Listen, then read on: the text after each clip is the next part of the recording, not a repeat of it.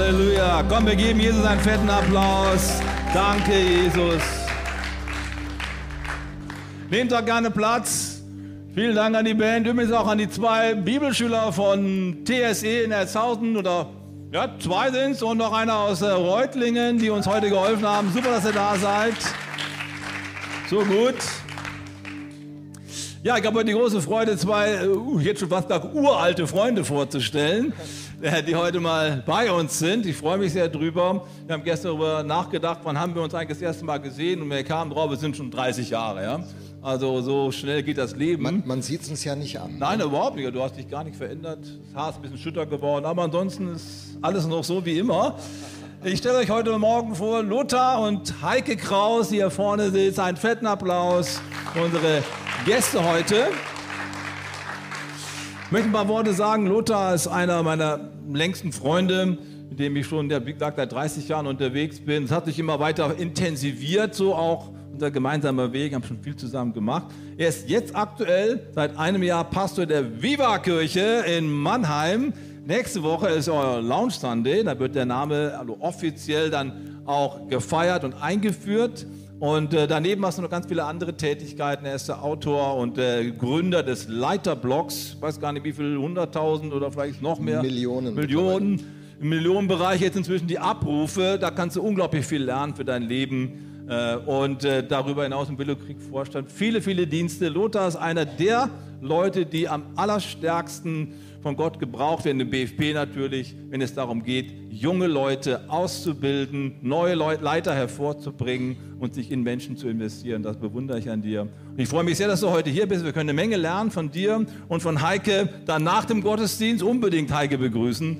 Da steckt so viel äh, Kraft drin in deinem Leben auch. Wir sind sehr dankbar, dass wir mit euch zusammen sein dürfen. Seid gesegnet.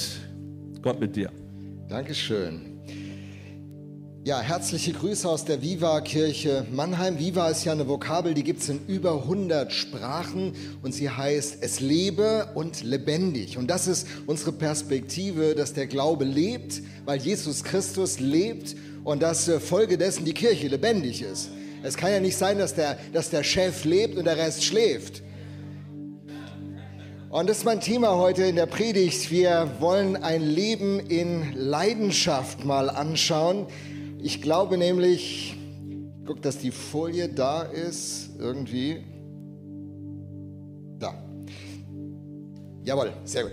Ich glaube nämlich, dass Leidenschaft eine der größten Gaben ist, die Gott Menschen anvertraut, mit denen ein Unterschied in dieser Welt bewirkt wird. Menschen, die leidenschaftlich sind, verändern ihre Umstände. Ob das im Sport ist, ein leidenschaftlicher Sportler, also ein User Kimmich auf dem Platz zu beobachten, das ist schon was, wenn man Bayern-Fan ist, bin ich nicht, ich bin Bremen-Fan, aber ich muss es schon anerkennen, wenn solche Leute mit Leidenschaft ihr Bestes geben, aber auch in der Kunst, in der Musik, in der Wirtschaft, in der Wissenschaft, wo immer leidenschaftliche Leute die Hand an eine Sache bekommen, beginnt sich etwas zu verändern. Sie bewirken einen Unterschied. Leidenschaft bewirkt einen Unterschied. Und nicht immer ist der Begriff Leidenschaft, den gibt es erst seit ein paar Jahren in unserem Sprachgebrauch. Früher hat man gesagt, da ist jemand, der investiert Herzblut. Da ist jemand, der hat Energie, der lebt Hingabe, der hat ein Feuer, in dem brennt ein Feuer. Man hat andere Vokabeln oder Passion aus dem Englischen kommend. Passion klang ja mehr nach Leiden, aber da steckt es ja drin. Leidenschaft. Und äh, und Leute, die Leidenschaft haben, dies werden zu Weltveränderern. Und ich dachte, ich beginne mal mit einem Quiz. Ihr ruft mir zu, wer die Person ist, die ihr seht und wofür sie steht. Und Leidenschaft heißt nicht immer, dass ich global etwas beeinflusse. Leidenschaft beeinflusst auch mein unmittelbares Umfeld. Es muss nicht immer die Riesengeschichte sein. Aber ich glaube, die meisten von euch werden ein paar von ihnen kennen. So, wie heißt der und wofür, was ist seine Leidenschaft? Lauter, ich, äh, ich höre so schlecht. Ja, genau, Martin Luther King und seine Leidenschaft? I have a dream, dass Apartheid abgeschafft wird. Dafür stand der Kerl. So, nächster. Und seine Leidenschaft? Physik, genau. Der hat ein paar Sachen rausgefunden, die haben die meisten von uns bis heute nicht verstanden. Also ich zumindest nicht. So. Anne Frank, Ihre Leidenschaft? Ja, ein Tagebuch geschrieben, wo sie das Leben reflektiert und Millionen von jungen Menschen sind von diesem Tagebuch beeinflusst und berührt worden. Ist doch verrückt. Da sitzt jemand in einem Versteck in Amsterdam und schreibt seine Gedanken auf. Hat doch nie gedacht, da wird ein Buch draus werden, das Menschen bis an die Enden der Erde bewegt. Und das ist interessant bei Leuten, die eine Leidenschaft leben, die, die, die, die gehen nicht an den Start, weil sie was beeindruckend in dieser Welt bewirken wollen, sondern sie leben diese Leidenschaft, weil diese Leidenschaft in ihnen drinsteckt. So interessant. Nicht, was ist der Nutzen, sondern es lebt in mir und es muss, es muss seinen Weg rausfinden. So, eine letzte Person, mal gucken, ob ihr die erkennt. Wer ist das? Ich habe nie so lange Haare gehabt, meine Eltern wollten das nicht. Ich gebe euch noch mal einen kleinen Hinweis. Steve Jobs in seinem Highschool-Abschlussjahrgang, die Amis machen ja immer so Bilder in diesen Jahrgangsbüchern. Und wofür war seine Leidenschaft? Hey, ist so verrückt der Typ. Es fing irgendwie mit einem Computer an, endete mit einer Uhr und die Frage war immer, wie können wir das miteinander verändern? Und ich weiß noch, wie er diese Keynote gab und sagt, das Internet in meiner Hand, es wird alles verändern. Und die meisten Leute haben gesagt, der spinnt mal wieder. So, er hat ja immer diesen berühmten Satz gehabt bei seinen Keynotes, one more thing. Und er hat immer ein bisschen so, ging immer ein bisschen über die Grenze, war immer irgendwie ein bisschen so ein Angeber. Aber die Tatsache ist, Smartphones haben die ganze Art, wie wir leben, wie wir kommunizieren, wie wir Informationen aufnehmen, wie wir unterwegs sind in diesem Leben, total verändert. Menschen mit Leidenschaft, das verbindet sie alle miteinander. Das waren alles Leute, die für etwas eine Leidenschaft haben und in denen ein Feuer brannte und die etwas dadurch verändert haben. Hey, wenn in dir ein Feuer brennt, wenn du eine Leidenschaft hast, dann wirst du etwas bewirken und bewegen. Jeder von uns hat dieses enorme Potenzial. Augustinus, einer der Kirchenväter, hat folgenden Satz gesagt. In dir muss brennen, was du in anderen entzünden willst. In dir muss brennen, was du in anderen entzünden willst. Wenn ihr als Fokuskirche hier in Düsseldorf etwas entzünden wollt, muss der Funke in euch brennen zum Glimmen, zum Glühen kommen. Hier muss heute Morgen ein Funkenflug passieren, dass ihr einander entzündet und diese Stadt entzündet. Aber es beginnt nicht in einem Programm, es beginnt nicht mit einer Methode, es beginnt in unseren Herzen, dass etwas beginnt zu brennen. Du kannst etwas entzünden, wenn du deinen Funken, der in dir ist, zum Brennen bringst. Das ist ein Potenzial, das ist eine Idee. Weißt du, man vergleicht sich immer mit anderen und man vergleicht sich ja äh, immer auch mit Leuten, die Dinge schon viel besser bewegen. Und dann denkt man so, was soll ich schon für einen Unterschied machen? Du kannst einen Unterschied machen. Du musst den Funken entdecken. Was ist deine Leidenschaft? Was ist deine Passion? Was ist dein Herzblut? Wofür schlägt dein Herz? Und äh, für uns Christen gilt das, das Gleiche diese Idee ist ja Gottes Idee und als die erste Kirche entstand, die Apostelgeschichte berichtet uns davon im zweiten Kapitel, da, da lesen wir folgende Sätze.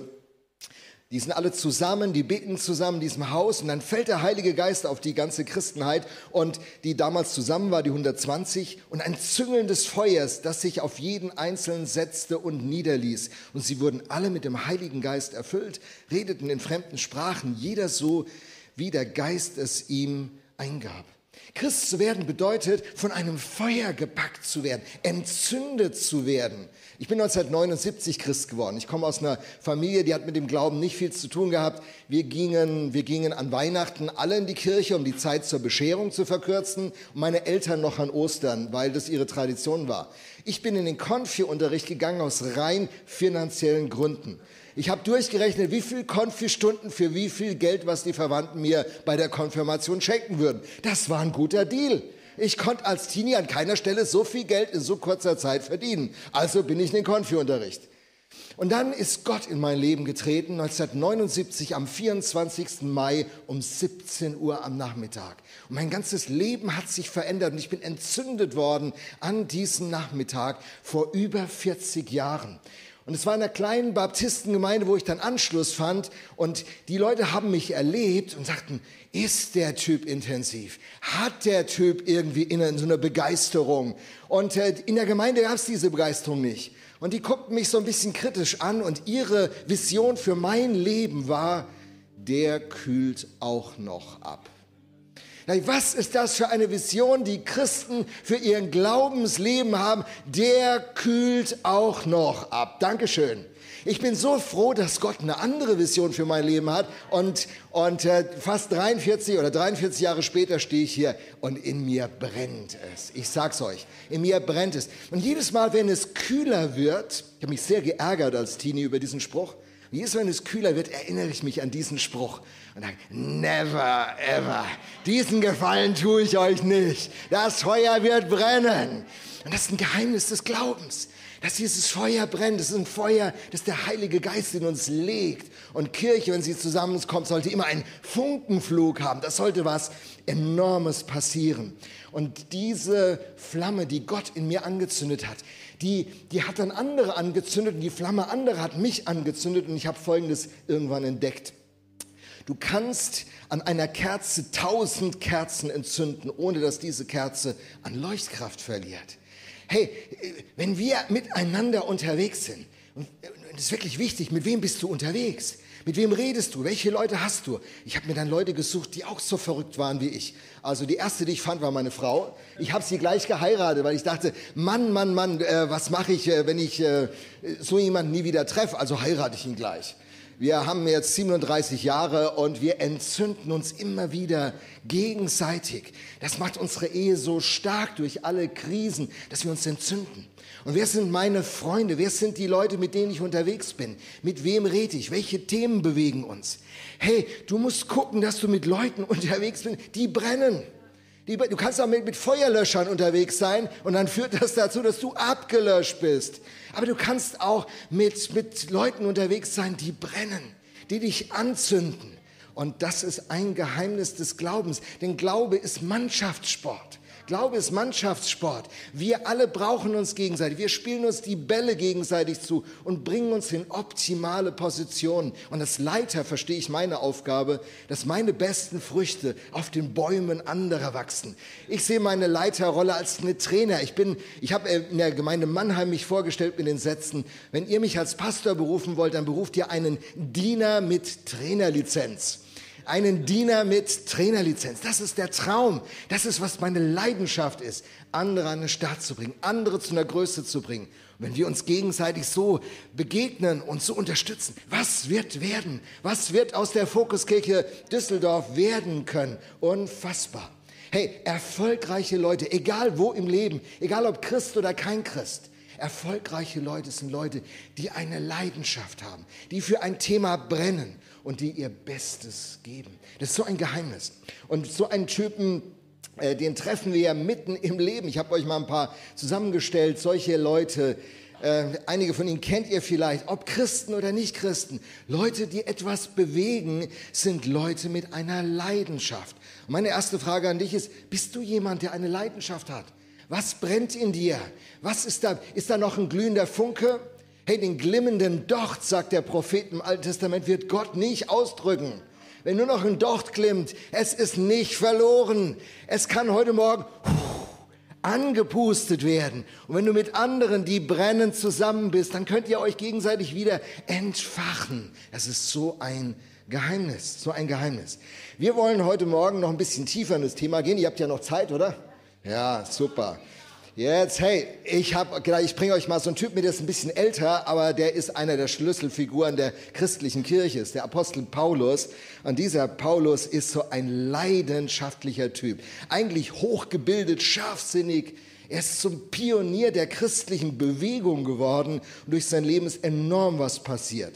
Eigentlich hatte er eine hammerakademische Karriere vor sich, aber die Begegnung mit Jesus Christus hat sein Leben dramatisch gewandelt. Vom Christenhasser ist er zu einem der brennendsten Christen geworden und hat das Evangelium, die guten Nachrichten von Jesus Christus im ganzen Mittelmeerraum verbreitet und weit darüber hinaus.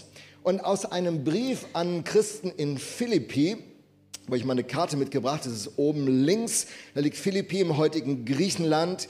Da hat er in einige Sätze geschrieben. Und diese Stadt Philippi ist interessant. Da ist die erste Kirche, die überhaupt in Europa entstanden ist, entstanden. Viele denken ja, das Christentum, das ist eine europäische, kolonialistische Geschichte. Das stimmt gar nicht. Im Mittleren Osten hat der Glaube seinen Ausgangspunkt genommen und nach Europa kam diese christliche Botschaft durch den Apostel Paulus und durch seinen Begleiter Lukas. Da entstand die erste Gemeinde und die wurde übrigens auch mal für uns Männer nicht so ganz schmeichelhaft. Diese wurde von einer Frau gestartet. Lydia, eine Geschäftsfrau, eine, die mitten im Leben stand, die Leidenschaft hatte, die, die dran war. Und mit ihr begann diese, diese ähm, diese Gemeinde. Aber ich habe äh, eine schlechte Nachricht für euch. Äh, Philippi war keine sehr bedeutende Stadt. Sie lag an, an keinen großen Handelswegen, deswegen gab es da auch nur wenig Juden. Juden sind immer in die Städte gezogen, wo es viel Handel gab. Es gab keine Synagoge, es gab nur so einen Gebetsplatz. Also irgendwie, irgendwie ein Ort, wo man gedacht hat, ist das strategisch so schlau, da zu beginnen? Und manchmal denkt man, was soll aus meinem Leben schon werden? Es ist so strategisch schlau, wenn Gott mit mir beginnt, Geschichte zu schreiben. Hey, weißt du, die Frage ist nicht, ob du geeignet bist, die Frage ist, ob er geeignet ist. Und Gott ist in der Lage, Geschichte zu schreiben. Und wenn du sagst, ich habe nicht viel zu bieten, ich gehöre zu diesen fünf Broten und zwei Fischen, yes, Jesus kann damit 20.000 Leute roundabout satt kriegen. Hey, das Wichtige ist, dass du verfügbar bist. Die Frage ist, wer über dich verfügt. Da ist die Frage des Potenzials beantwortet. Aber ob du verfügbar bist, das ist der Ausgangspunkt. Und dieser Paulus war verfügbar. Übrigens hat man Philippi wieder ausgegraben und zwei, seit dem Jahr 2016 gehört es zum UNESCO-Kulturwelterbe. So, der Apostel Paulus, der hat uns jetzt ein paar Sachen zu sagen, da gucken wir mal drauf. Und äh, ich muss gleich dazu sagen, er schreibt diese, diesen Text aus einem Gefängnis. Er sitzt im Gefängnis, wahrscheinlich in Rom, andere denken vielleicht auch in Ephesus, aber er schreibt es aus dem Gefängnis. Und wenn du und ich, wenn wir im Gefängnis hocken würden, dann ist es so ein Moment, wo man denkt so, Gott, ich habe für dich das Beste gegeben, ich habe mich voll reingegeben und jetzt lande ich im Gefängnis. Ich dachte, du würdest mich segnen, ich dachte, du würdest mich bewahren, ich dachte, du würdest mir helfen. Und jetzt hänge ich hier und Gefängnisse zu der Zeit, das war nicht so eine Drei-Sterne-Unterkunft, wie das heute in unserem Land ist. Das war richtig bitter. Und den Text, den wir lesen, der kommt genau aus der Szene. Are you ready? Philippa 3 Abvers 12.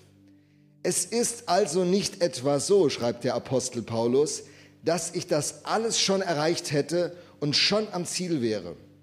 Aber ich setze alles daran, ans Ziel zu kommen, Leidenschaft und von diesen Dingen Besitz zu ergreifen, nachdem Jesus Christus von mir Besitz ergriffen hat. Geschwister, ich bilde mir nicht ein, das Ziel schon erreicht zu haben. Eines aber tue ich. Ich lasse das, was hinter mir liegt, bewusst zurück, konzentriere mich völlig auf das, was vor mir liegt und laufe mit ganzer Kraft dem Ziel entgegen, um den Siegpreis zu bekommen, dem Preis, der in der Teilhabe an der himmlischen Welt besteht, zu der uns Gott durch Jesus Christus berufen hat. Wir alle, die der Glaube an Christus zu geistlich reifen Menschen gemacht hat, wollen uns ganz auf dieses Ziel ausrichten. Was für ein Text. Einer meiner Lieblingstexte im Neuen Testament. Und er, er bringt diese Leidenschaft so richtig zum, zum Glühen sozusagen. Aber übrigens nicht nur die Leidenschaft. Es müsste euch allen aufgefallen sein, dass dieser Paulus auch einen richtig klaren Fokus hat. Fokuskirche. Ihr solltet das direkt erkennen. Er hat nicht nur eine Leidenschaft, sondern ein klares Ziel. Er ist ausgerichtet. Er sagt mit ganzer Kraft, mit voller Energie, nicht nur einfach durch die Gegend rennen, weil es Spaß macht, leidenschaftlich durch die Gegend zu rennen, sondern ein klares Ziel zu haben und auf dieses Ziel fokussiert zu sein.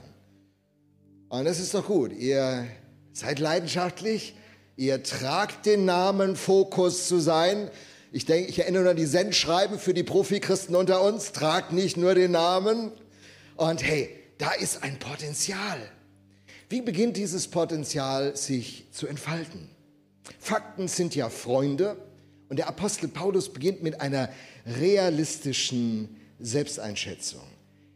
diese Leidenschaft und dieser Fokus beginnt mit einer realistischen Selbsteinschätzung, genau wie ein Navigationssystem. Wenn ich ein Navi habe und es anmache, bucht sich das erst beim Satelliten ein und bestimmt den Standort. Und es ist völlig egal, ob mir der Standort gefällt oder nicht. Die Frage ist, ist der Standort realistisch? Denn wenn das Navi einen falschen Standort hat, kannst du das richtige Ziel eingeben und trotzdem in die Irre gehen. Also es ist ganz wichtig, Fakten sind Freunde, was ist der Standort? Der Apostel sagt, er hat sich nicht der Illusion hingegeben, dass er schon am Ziel wäre, aber er setzt alles daran, ans Ziel zu kommen. Er redet sich das Leben nicht schön. Der Apostel Paulus ist nüchtern, wie ein Sportler. Er gebraucht ja am 1. Korinther 9 das Bild des Sportlers. Das ist ein Glaubensbild hey, wenn du so einen 10-Runden-Lauf hast um deine, weiß ich, 5000 Meter, wie lange man für 5000 Meter läuft, weiß ich jetzt nicht. Wenn du läufst und du bist in der neunten Runde und hättest theoretisch 10 Runden zu laufen und in der neunten Runde sagst, das war ein richtig guter Lauf, mir geht's gut, ich bin ganz vorne, ich bin an erster Position. Wisst ihr was? Jetzt lass ich's gut sein. Kann man so gewinnen? Nie. Du musst bis zum Ziel laufen. Du musst nüchtern sein. Hey, auch wenn du die erste Hälfte oder die ersten zwei Drittel top gelaufen bist, gut für dich. Aber jetzt bleib dran. Lauf so, dass du zum Ziel kommst. Zieh durch, zieh durch. Und Paulus ist da ganz nüchtern. Der Coach Vince Lombardi, so ein Football-Coach, der hat es mal ganz toll formuliert. Der hat gesagt, Winners never quit, quitters never win. Gewinner geben niemals auf. Wer aufgibt, gewinnt nie. Hey, der erste Schritt ist, gib nicht auf. Hab eine realistische Analyse, wo du stehst. Und dann, quitters uh, never win, but winners never quit. Wenn du ein Gewinner sein willst, gibst du nicht auf, dann ziehst du durch. Und so ein Marathonläufer, der zum Beispiel bei Kilometer 30, habe ich gelesen, hat er so einen Moment, wo alles in ihm schreit, hör auf, halt an. Und wenn du diesen Moment überwindest und durchläufst, dann kommen auf einmal die ganzen Hormone so richtig nochmal zur Geltung. Und dann wirst du irgendwann diesen Siegeseinlauf bei Kilometer 42, Punkt, Punkt erleben. Und Gott will, dass du den Siegeseinlauf erlebst. So, es beginnt aber mit einer realistischen Selbsteinschätzung. Nicht Fantasien, Wunschbilder, Selbsttäuschung. Ich war Jugendpastor gewesen in Altensteig im Nordschwarzwald. Wir haben ein großes Werk aufgebaut, ein Jugendzentrum für eineinhalb Millionen gestartet ein, ein unglaubliches Ding. Wir haben Firmen gegründet, die wir zu einer GmbH später zusammengeschlossen haben. Eine richtig tolle Geschichte. Wir hatten Zivis zu der Zeit, Zivildienstleistende. Da kam so ein junger Kerl zu mir und sagt, Lothar, du wirst mal in wenigen Jahren von mir in allen Magazinen lesen. Ich habe nie von ihm gelesen. Ich dachte, warum will der das alle Magazine über ihn schreiben? Der war von Wunschbildern beseelt. Der hat eine Fantasie gehabt. Der wollte seinen, seinen Bedeutungs, Punkt wollte er hochbringen und sagen, ich bin wichtig.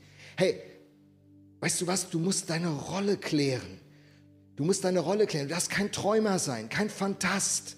So viele Leute träumen ein Leben lang und kommen nie zum Punkt. Und es gibt es in der frommen Version. Der Herr hat mir gezeigt, Gott hat eine Prophetie geredet. Es wird und dann wird geredet und geredet und es kommt nie auf die Strecke. Sei nicht so ein Christ, der nur quatscht und die Dinge nicht auf die Strecke bringt. Bei Donald Miller in seinem neuesten Buch Hero on a Mission habe ich gelesen, äh, dass er, dass er die Rollen eines Films nimmt und überträgt auf die Rollen unseres Lebens. Und er sagt, du musst der Held deiner Geschichte werden.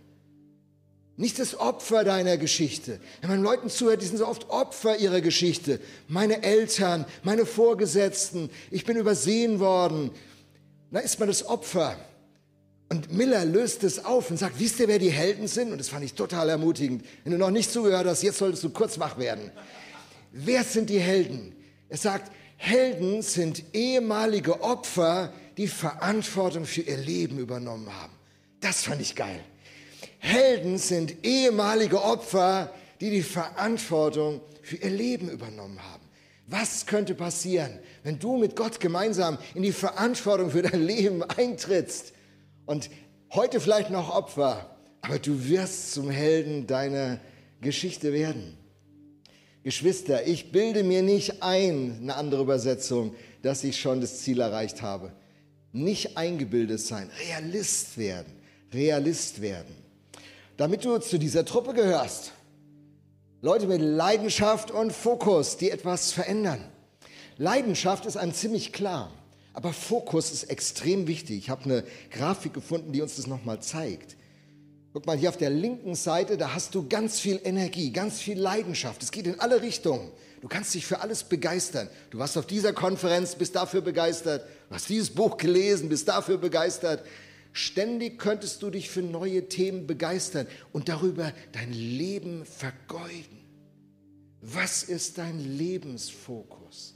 Wofür setzt du alle Energie ein? Wie ein Laserstrahl. Wo bündelst du deine Energie hin? Vier von fünf Leuten, sagen Studien, sind sich unklar darüber, was sie machen wollen und warum. Viele Menschen sind unklar an diesem Punkt. Auch viele Christen sind unklar an dem Punkt. Das ist einer der wichtigen Schritte, diese realistische Standortbestimmung. Wo stehe ich?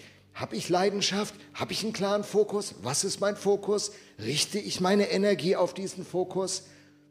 Und dann gibt es die Ablöscher. Und ich glaube, einige einige von uns, die, die, kennen, die kennen diese Ablöscher in ihrem eigenen Leben. Der erste Ablöscher, den ich nennen will, ist Ablenkung. Du fängst gut an, du hast einen klaren Fokus, und auf einmal kommt irgendwas anderes und es lenkt dich einfach ab und du vergisst es. Vor, vor drei Wochen habe ich eine 82-jährige Frau beerdigt. Sie war Pastorenfrau und ihr Mann erzählte mir im Vorgespräch, wie sie sich kennengelernt haben. Sagte, eigentlich habe ich sie schon mit 19 kennengelernt. Und eigentlich habe ich mich damals schon in sie verliebt. Aber dann kamen andere Themen und ich habe sie vergessen. Und erst mit Mitte 20 ist sie mir wieder in den Sinn gekommen. Und mit 27 haben wir geheiratet. Da dachte ich, du armer Kerl, hast, hast sechs gute Jahre vergeudet. Hey, aber Ablenkung im Leben. Und wir sind eine, eine Multi-Optionsgesellschaft. Du könntest so viel jeden Tag mit deinem Leben machen. Und wenn du dich für einen Fokus entscheidest, hast du ganz schnell das Gefühl, etwas Gutes zu verpassen. Eine Silvesterfeier nachmittags um 17 Uhr zuzusagen, ist Irrsinn in unserer Kultur. Es könnte noch was Besseres kommen. Hey, und das ist eine Entscheidung, die man treffen muss.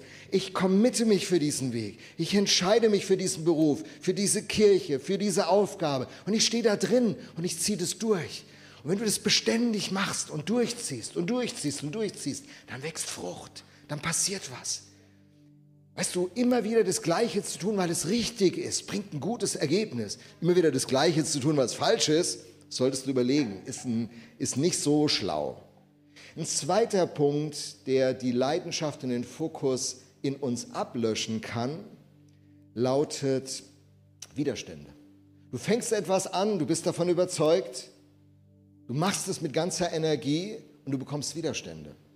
Heike und ich, wir haben irgendwann auf unserem Weg entdeckt, dass wir eine Berufung haben, Gemeindeerneuerung voranzubringen. Und äh, nicht nur theoretisch, nicht nur darüber zu unterrichten, sondern selber Teil von Gemeindeerneuerung zu werden. Mannheim ist die sechste Station unserer Gemeindeerneuerung. Das ist eine komische Berufung. Andere bleiben ein Leben lang an einem Ort oder ganz lange.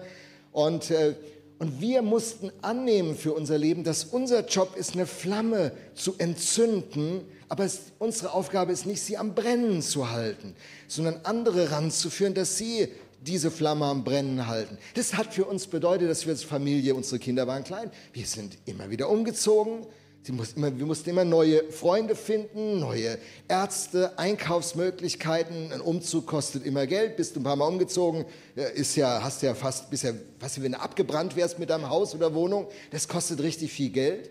Und jedes Mal neu anfangen. Und an dem neuen Ort wussten die nicht, was du an dem alten Ort alles an Hingabe bereits gelebt hast. Du musstest alles Vertrauen erwerben. Vertrauen ist die Währung des Leiters. Wenn Vertrauen nicht mehr da ist, kannst du nicht leiten. Du musst alles aufbauen. Jedes Mal neu, sechsmal neu. Und irgendwann haben Heiko und ich uns gefragt, warum machen wir das? Und nach der, nach der dritten oder in der dritten Station wurde uns klar, das, das ist unsere Berufung. Und dann wurden, haben wir Widerstand bekommen. Ihr flüchtet, ihr rennt weg, wie könnt ihr sowas sagen? Mussten wir aushalten, hat uns wehgetan. Hey, manchmal, wenn du in der Berufung von Gott vorangehst, es tut weh. Hey, spinnst du? Wie du willst bis zur Ehe warten mit Sexualität? Wie du willst diesen Weg gehen? Wie du hast deine tollen Karrierechancen ausgeschlagen, um vollzeitlich im Reich Gottes dich zu investieren? Sag mal, geht's noch? Du könntest so viel Geld jeden Monat verlieren, äh, gewinnen und du verlierst so viel.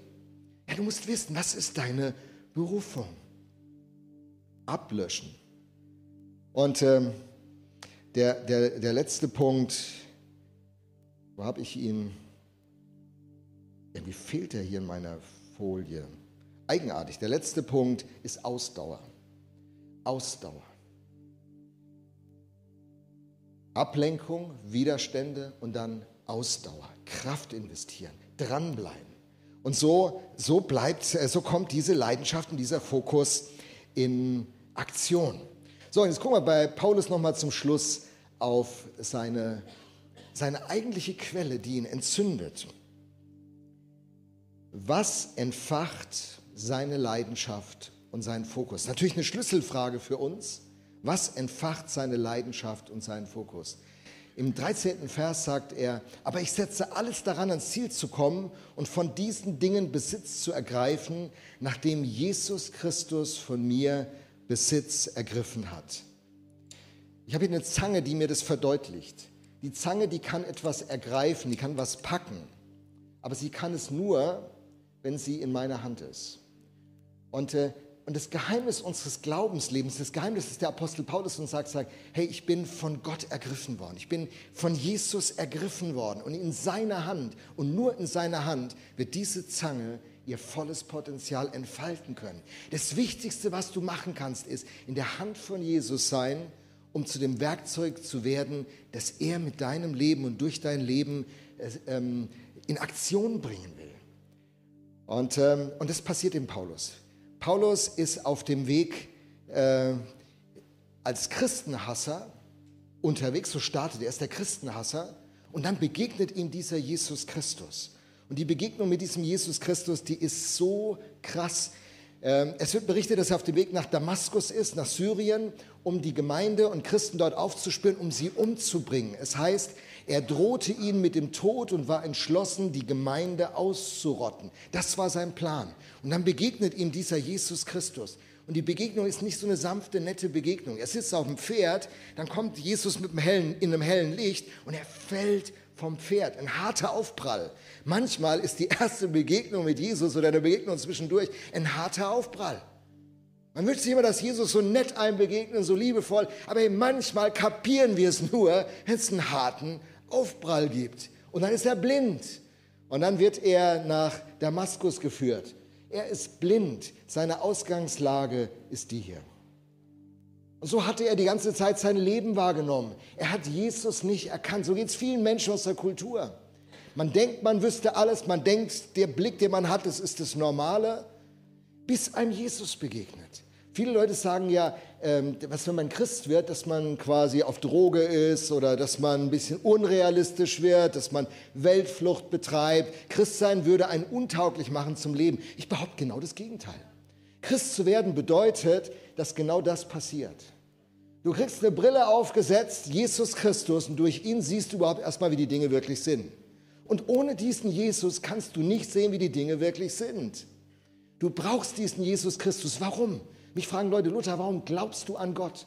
Ganz einfache Antwort, weil Gott ist. Äh, Gott ist nicht. Woher weißt du das? Das glaubst du nur. Und ich glaube, Gott ist. Und Robert Spemann, einer der führenden internationalen Philosophen, die Deutschland in den letzten 50 Jahren hervorgebracht hat, hat diesen fantastischen Satz in einem Interview gesagt. Weil Gott ist, ist alles andere. Alles geht auf diesen Gott zurück. Und der Paulus kriegt diese Brille Jesus aufgesetzt und er sieht das und er erkennt das. Und er erkennt, diesen Jesus im Leben zu haben, ist der entscheidende Punkt. Ist der entscheidende Punkt, ist die Schlüsselerfahrung seines Lebens. Und dann kommt er nach Damaskus und ein Christ bekommt den Auftrag, der Typ heißt Hananias. Er bekommt den Auftrag, geht zum Paulus, bete mit ihm, dann tauft er ihn auch noch und der Hananias kennt den Paulus. Es war der größte Christenhasser der Zeit. Und stell dir vor, der Christ kriegt den Auftrag, geh zum größten Christenhasser der Welt. Und was sagt Hananias? Nee, keine schlaue Idee, lieber Gott. Schicken anderen. Und Gott sagt zu ihm in Apostel 9, aber der Herr sagte, geh trotzdem hin, denn gerade ihn habe ich mir als Werkzeug auserwählt, damit er meinen Namen in aller Welt bekannt macht und den nichtjüdischen Völkern und ihren Herrschern ebenso wie den Israeliten. Und ich will ihm zeigen, wie viel er von jetzt an um meines Namens willen leiden muss. Und die Berufung, die er bekommt, ist, ist keine, du wirst die teuersten Sneakers tragen können, die es gibt. Du wirst im größten Haus wohnen, das es in der Stadt gibt. Du wirst bekannt sein, du wirst beliebt sein, du wirst äh, online immer zu sehen sein. Du wirst eine wunderbare Karriere haben. Er bekommt gesagt, du wirst um meines Namens willen leiden. Du wirst einen Megapreis bezahlen. Du musst richtig Gas geben. Du wirst vor den höchsten politischen Köpfen deiner Zeit auftreten und mich bekennen. Du wirst Unrecht erleiden. Du wirst Briefe schreiben, hat er ihm nicht gesagt. Aber das Unscheinbarste ist das Langfristigste geworden, diese Briefe von diesem Paulus. Er sagt dann in Philippa 3, Verse 8 und 9, mehr noch, Jesus Christus, meinen Herrn zu kennen, ist so etwas unüberbietbar Großes, dass ich wenn ich mich auf irgendetwas anderes verlassen müsste, nur verlieren könnte. Seinetwegen habe ich allem, was mir früher ein Gewinn zu sein schien, den Rücken gekehrt. Es ist in meinen Augen nichts anderes als Müll. Denn der Gewinn, nach dem ich strebe, ist Christus. Es ist mein tiefster Wunsch, mit ihm verbunden zu sein. Du und ich, wir werden Weltveränderer wenn diese Verbindung mit Jesus Christus entsteht, wenn wir in seiner Hand sind. Das ist das Geheimnis unseres Lebens, das ist das Geheimnis der Leidenschaft. Und der erste Fokus, der zu setzen ist, Jesus muss an die erste Stelle. In meiner Berufsfrage, in meiner Partnerfrage, in meiner Geldfrage, in meiner Gesundheitsfrage, in meiner Zukunftsfrage. Christen entfalten dann ihr größtes Potenzial, wenn sie in der Hand von Jesus sind, wenn ihr Herz ergriffen ist wenn sie ergriffen sind von der Person Jesus. Nicht von Liedern, nicht von Gemeinschaft, nicht von äußeren Dingen, die alle gut sind, nichts dagegen. Aber der erste Knopf, der richtig geknöpft sein muss, ist diese Beziehung zu Jesus. Und alle weiteren Knöpfe finden dann ihre Ordnung. Du wirst nicht zu kurz kommen, er wird dich versorgen, er wird nach dir schauen, er wird dich nicht verlassen noch versäumen, sagt sein Wort. Aber dieser erste Knopf, diese Leidenschaft für Jesus, das ist der Schlüssel, den uns der Apostel Paulus sagt. Und das ist der erste Fokus. Und das ist die Botschaft, die Gott mir für euch gegeben hat. Hey, heute ist der Tag, wo Jesus wieder der erste Knopf ist, wo er ganz oben geknöpft wird. Und alles andere, was dein Leben ausmacht, dein Studium, dein Beruf, die Konflikte, in denen du stehst, alles, was sonst in deinem Leben ist, das ordnet sich. Willst du mit deinem Leben einen Unterschied machen? Willst du ein Weltveränderer werden? Identifiziere, was lenkt dich ab? Welche Widerstände haben dich abgebracht? Und welche Ausdauer hat dich überfordert und du hast aufgegeben? Heute ist der Tag, wo du deinen Ablenkungen sagst, fertig. Ich fokussiere mich zurück. Ich schiebe die Ablenkung an den Rand und Christus wieder in die Mitte. Heute ist der Tag, wo du deinen Widerständen ins Auge schaust und sagst, jo, wie, wie, wie die Speer im Alten Testament. So die Profi-Christen kennen den Text. Und dann gibt es diesen wunderschönen Satz. Jawohl, da gibt es Feinde, da gibt es Riesen in diesem Land, das wir einnehmen sollen im Namen von Jesus. Aber wir werden sie fressen wie Brot und stark daran werden. Und heute ist der Tag, wo du deinen Widerständen ins Auge schaust und sagst, ja, ihr seid da, ich nehme euch wahr, ich bin kein, kein Typ, der in der Illusion lebt. Ich rede mir die Welt nicht schön. Jawohl, das sind Widerstände. Aber mit Jesus werde ich sie fressen wie Brot. Und die werden mich stark machen. Die Widerstände werden mich nicht umbringen, denn ich bin ein Held und Helden sind Opfer, die Verantwortung übernommen haben und die mit ihrem Leben einen Unterschied machen. Und heute ist der Tag, wo du aufstehen solltest. Und vielleicht bist du gut dabei, aber du merkst, du bist am Schwächeln. Und jetzt ist Ausdauer gefragt. Jetzt ist Ausdauer gefragt. Dranbleiben. Bestätigen, was du grundsätzlich entschieden hast. Und sagen, ich mache weiter. Ich bleibe dran. Und ich glaube, ich glaube, dass ihr heute Morgen nicht nur hier nicken sollt und sagt, es war eine schöne Information, Pastor, danke, Gruß an Mannheim, sondern heute muss es zu einer Transformation kommen. Nicht nur eine Information, eine Transformation. Und wenn das dein Thema ist, wenn Gott dich heute Morgen angesprochen hat, dann solltest du gleich, bitte das Segnungsteam, wo immer ihr hier steht, dass ihr nach vorne kommt. Segnungsteam und dass du zu einem auf Segnungsteam zugehst und, und sagst, das ist mein Punkt, ich möchte mich heute neu committen, ich möchte, dass Jesus mein Zentrum ist, ich möchte ein Typ sein, der mit Leidenschaft und mit Fokus lebt und ich möchte die Ablenkung wegbringen oder die Widerstände ins Auge schauen und sie fressen wie Brot. Oder ich möchte mich für die Ausdauer entscheiden. Bitte bete für mich. Ich möchte vor Gott die Sache klar machen.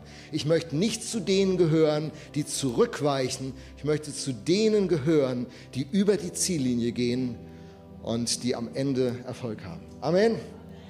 Also, Segnungsteam kommt nach vorne. Ich mache keinen großen empathischen Aufruf. Wenn das dein Thema ist, komm nach vorne reagier. Die Band wird uns durch die nächste Phase begleiten.